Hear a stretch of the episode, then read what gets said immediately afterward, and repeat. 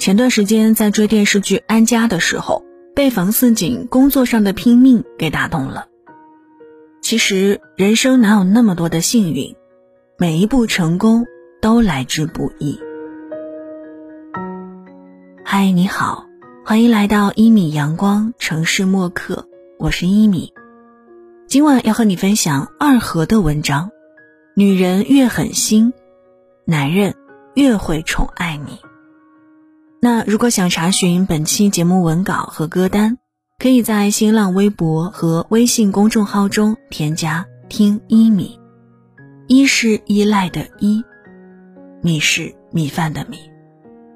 晚安前，一起听。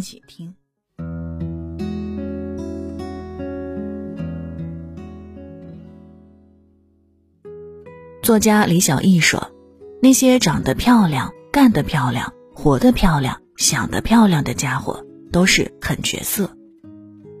虽然很多人常常歌颂善良才是女人生命中最美的颜色，可我们还是忍不住留意到，那些过得好的女人，无论是发自内心的笑意，还是嘴角带出的幸福，亦或是眼波中流动的神采，往往都带着一点狠意。正是这些狠，才让他们和过去软弱无助的自己告别。带他们挣脱那些泥泞不堪的岁月，让他们过上温暖又皎洁的生活，更让他们鼓起勇气和过去一刀两断。因此，女人无论多善良，也要学会这三种狠，对人生颇为有益。第一种是对自己狠，成为优秀的人。孙俪在新剧《安家》中饰演的房似锦。被誉为努力教科书，再次走进人们的视线。一开始看到他的名字，还惊讶于如此契合他金牌销售的身份。后来才知道，原来他的本名其实叫房似锦，只是一个家里最不受重视、被扔到井里没被淹死的四女儿。他的原生家庭糟糕到什么程度呢？有热心网友甚至将他和苏明玉、樊胜美并列在一起。讨论哪家父母更要人命？明明考上大学的房似锦，却因为妈妈偏心弟弟，就要剥夺他的机会。离家谋生时，揣着的一点点钱，仅够在上海租一个楼梯间。可正是因为起点低，他才要更加努力。停电时，房似锦愣是在桑拿天爬了三趟二十八层高层电梯，拿下第一个单子。此后的五年时间，每一天都是这样拼命，最终成为没有他卖不出的房子的金牌销售。这样的房似锦从来不会发类似“岁月，请对我温柔一点”的朋友圈，因为他知道自己的成功从来都与命运无关，而是来自于带着锋芒和狠意的辛苦付出。复旦的同学常常说，陈果老师的思修课简直比双十一还难抢。可以前思修课在很多大学里，只不过是很多学生上课睡觉，连教室都坐不满的边缘学科。不想看到课堂上昏昏欲睡的学生，陈果就开始对自己下了狠手。于是休息时间，陈果做哲学翻译和从事业余写作。为了强化理论水平，专门去欧洲和加拿大做访问学者。业余时间跑去其他老师那里做旁听生，专心学习。所有人惊叹的智慧优雅的精彩，都是不服输的女性们长期努力对自己下狠手的呈现。狠女人都知道心理学的鸭子定律，表面看鸭子在水面悠闲自在，其实水面下鸭仆正在拼命划水。你所看到的毫不费力、优雅轻灵，其实都是心狠的女人在别人看不到的地方用力改变自己的魄力。狠女人从不将时间浪费在哀叹命运不公和自我唾弃上面，她知道爱自己的含义，从来不是见不得风雨、遭不得任何打击，而是不断用高要求来淬炼自己，要求向上。而千万种方法汇成一个，都离不开一个“狠”字。一个女人对待自己有多狠，世界就对她有多温文尔雅。第二种是对他人狠，不做无原则的忍让。前一阵看到一条新闻，女孩小敏因为不愿意去父母安排的相亲，干脆吃胖自己，将头发染成绿色，只为了吓跑对方。即使这样，也没挡住一位男士的倾心，请吃饭、看电影，狂轰滥炸。小敏又气又急，跑到网上求助。网友评论说：“绕了一大圈，根本没 get 到重点啊！狠心拒绝父母，拒绝不喜欢的人。”才是最直接的办法，好吗？忍让只有在适度的前提下才能叫做优点，无原则、无条件的忍让，坑的只能是自己。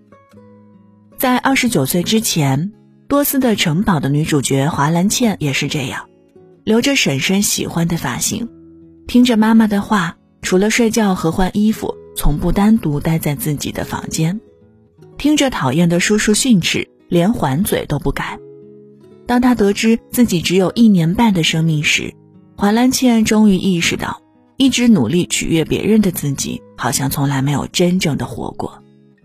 自己身上所有的卑微和怯懦，都是从不敢拒绝上生根发芽起来的。华兰茜告诉自己，聪明的女人不会只顾着取悦别人，而是都将宝贵的精力和心思放在自己身上。他开始第一次拒绝妈妈的无理要求，第一次不顾别人的眼光和建议去照顾生病的好友，不顾别人怎么劝说，坚持去镇上人们忌讳的地方参加舞会，甚至不管别人怎么非议，也嫁给了别人眼中的怪胎史奈斯。原以为自己要面对的是全世界的锋芒，可是令华兰茜惊奇的是，当他开始带着狠意和周围说不时，世界突然对她露出了微笑。不做淑女的日子，华兰茜终于能开始做自己。她和丈夫在小岛上散步，欣赏月光，在湖里游泳。人间失格中说：“我的不行，恰恰在于我缺乏拒绝的能力。我害怕一旦拒绝别人，便会在彼此心中留下永远无法愈合的裂痕。”而委屈二十九年后，华兰茜终于知道。舍不得对别人心狠，其实只会加重自己心中的那道裂痕。不敢拒绝的次数越多，留给自己的空间就越小。说不的次数越多，获得的快乐也就越来越多。命运不会因为你的好说话而格外对你厚待，反而会不断抽走你的力量，拿走你的自尊，夺走你的自信，只留下一堆自卑与怯懦来填补你今后的日子。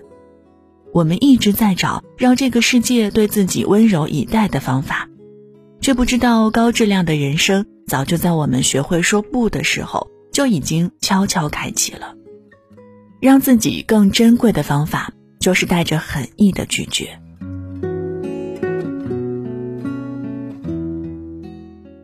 第三种是对过去狠，展望新的未来。黑龙江老人江淑梅总是笑意盈盈。又慈祥又温暖，可她的狠却享誉世界。六十岁之前，她只是一个自称文盲、连自己名字都不会写的普通老人，是一个处处记挂家人、将自己活成一个补丁的女人。一切的改变是老人的女儿鼓励他用笔来记录下过去坎坷的体意，改变的痛是剔骨剜心的。不用说自己的亲哥哥和儿子都怀疑，甚至江淑梅过去的自己都反对。记忆开始衰退，拿起笔来手都哆嗦，一天连两行都写不下来。每一次挫败都是过去六十年积累的自卑和怯懦合力提醒的结果。江淑梅不做回应，当时的她虽然形容不出，却隐隐约约知道，这世上。有二十岁就死去的女人，也有年过半百却生机勃勃的女人。她只想做后者。她开始用埋头用功的方式和过去告别。外孙女儿、路人、电视字幕，谁都是她的老师。在看孩子、帮家人忙之余，在废纸上写字练字。两年，江淑梅终于能够写字了。十五年后，江淑梅开始写作。和过去告别的十六年，江淑梅更是发了狠，加入作协，一年出一本书，本本叫好又叫座。江淑梅老人之所以能从泥泞的过去走出来，靠的不是神话和童话，而是靠挥别过去的狠意和只顾眼下的坚持，别无他法。雪莱说：“过去属于死神，未来属于你自己。”美国喜剧女演员琼·里弗斯，五十岁的时候，刚刚凭借主持功力在深夜秀节目中站稳脚跟，就遭遇对手封杀，和老公双双失业后，不堪重负的丈夫最终自杀，留下三千七百万美元的巨额债务，事业和负债丧偶一起，迎接他五十五岁的生日。那晚，里弗斯拿出一把手枪，最终又放下。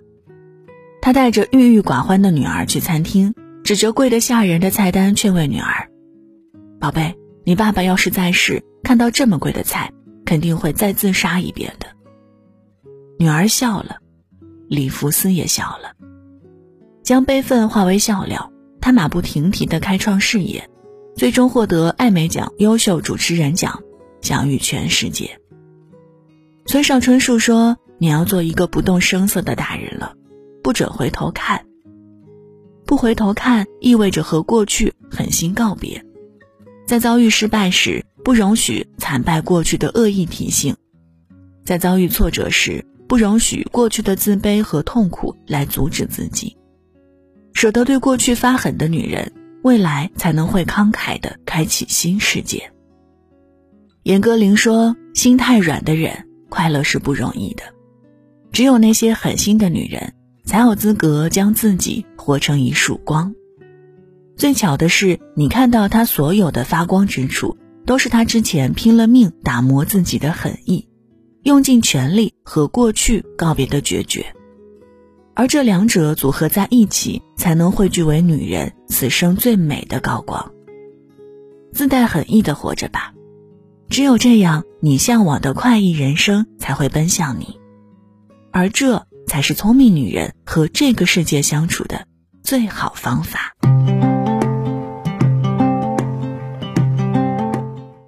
好了，文章就分享到这儿。这里是城市默客，用一封信怀念被遗忘的曾经。节目之外，如果你想找到我，欢迎通过新浪微博和微信公众号“听一米”和我联络。一是依赖的依。米是米饭的米，那现在就跟你道晚安了，也希望你把这份晚安分享给你爱的人。记得睡前嘴角上扬，这样明天起来你就是微笑着的。祝你晚安，好梦香甜。what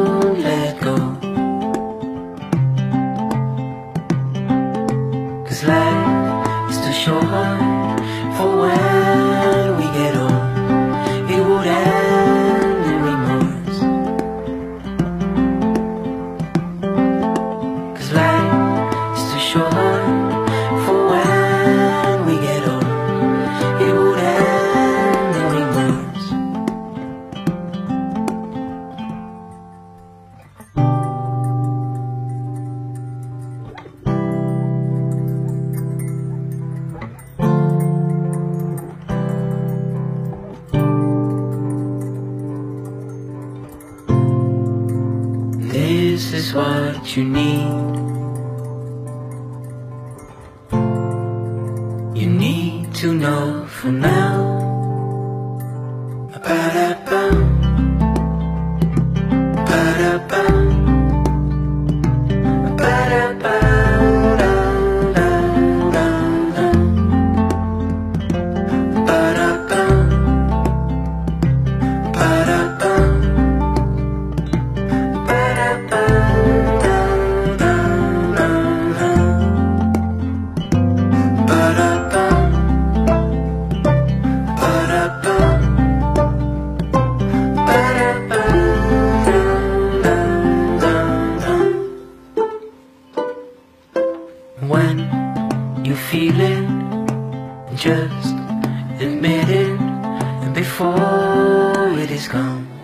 晚上十点赶回家的最后一班地铁，坐空无一人的公交，寄没有地址的信，拆自己给自己买的礼物，化没有人欣赏的妆。我们在白昼扮演别人，却想夜晚要一个拥抱留念。城市墨客用一封信找回被遗忘的曾经。